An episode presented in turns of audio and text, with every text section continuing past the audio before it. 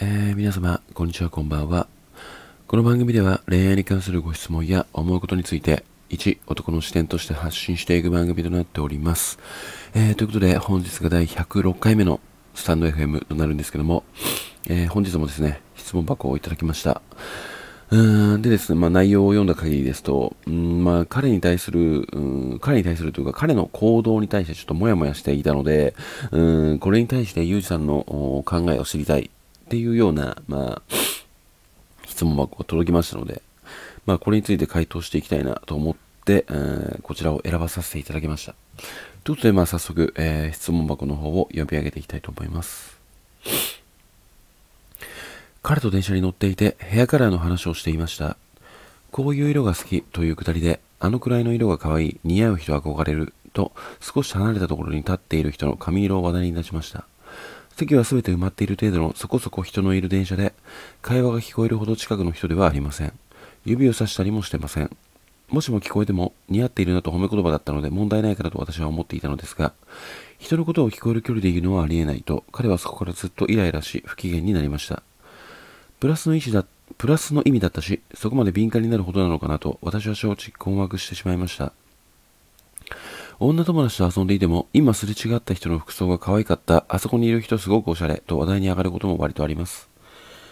何より、彼は彼ですれ違った人の持ち物や服を見て、あれはないわ、ダサすぎということがたまにあります。個人的にはそっちの方が嫌だと思って、やめなよなど軽く言ったこともあります。そういう自分のマイナス発言を棚に上げて不機嫌になられたことにもやもやします。えー、ゆうじさんはどう思いますか？というような、えー、ご質問をいただきました。はい。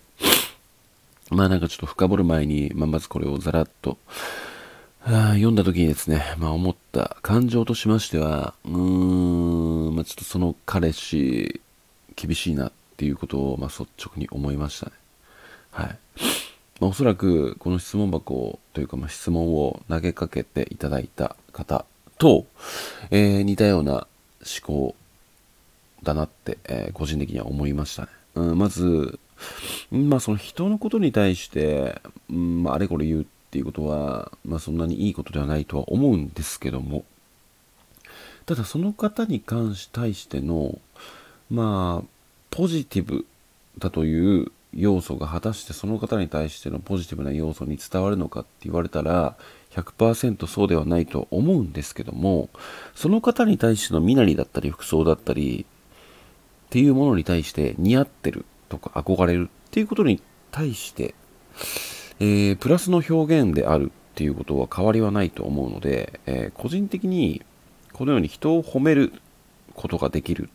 性格っていうものはうん、憧れますし、魅力的だなとは思うんですよね。まあで、この方もなんかその相手から聞こえる距離では全然ないっていうことでもありますし、なんか人を褒められるっていうことを日常化してできるっていうことは、うん、非常に魅力的だなと思うので、個人的にはすごくいいことだと思うんですよ。まあこれが100%正解なのかとは言うつもりはないんですが、うん、ななので、あのここに対して、まあ、まず不機嫌であのそこからずっとイライラしてしまうう彼氏っていうことに対してもやるのは結構当然なんじゃないのかなって思うし自分がこのようなあなたの立場だとしたら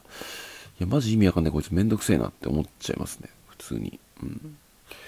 でまあそれと同時に果たしてこの彼氏は本当にここでこんなにイライラしているのか？っ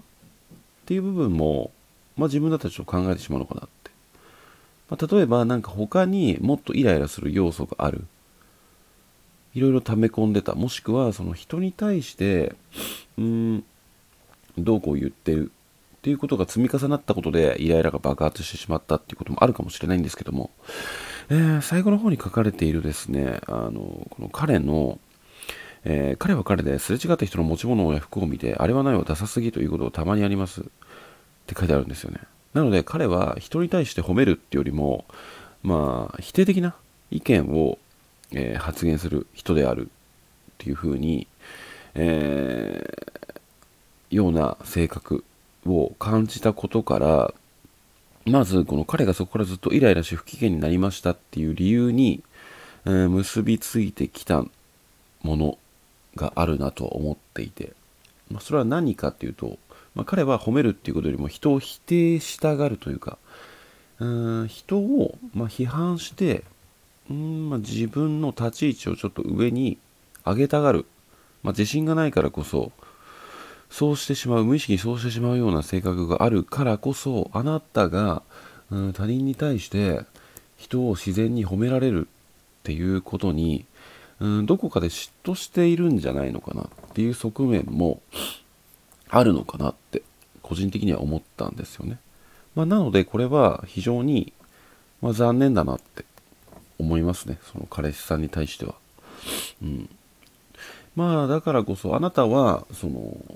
まあ自分を好きで自信があるとまでは言わないんですが、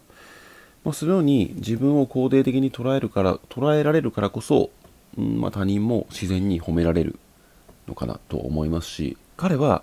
うんあなたとは真逆の性格なんじゃないのかな何かコンプレックスを抱えているのかなって思ったんですよねこの質問箱を、えー、全て読んだ限りですと。まあ、なので、うーん、なんかその、この一連に関してのモヤモヤが、うーん、っていうものは、結構日常にいろんな彼のその場面で、実はモヤモヤしているってことはないですかね？ってちょっと疑問に思ったんですよね。うん、なんかこの一連の流れに対して、モヤモヤするというよりも普段から彼とどこか合わないような部分があるんじゃないのかなっ個人的には思ってしまいました、まあ、なので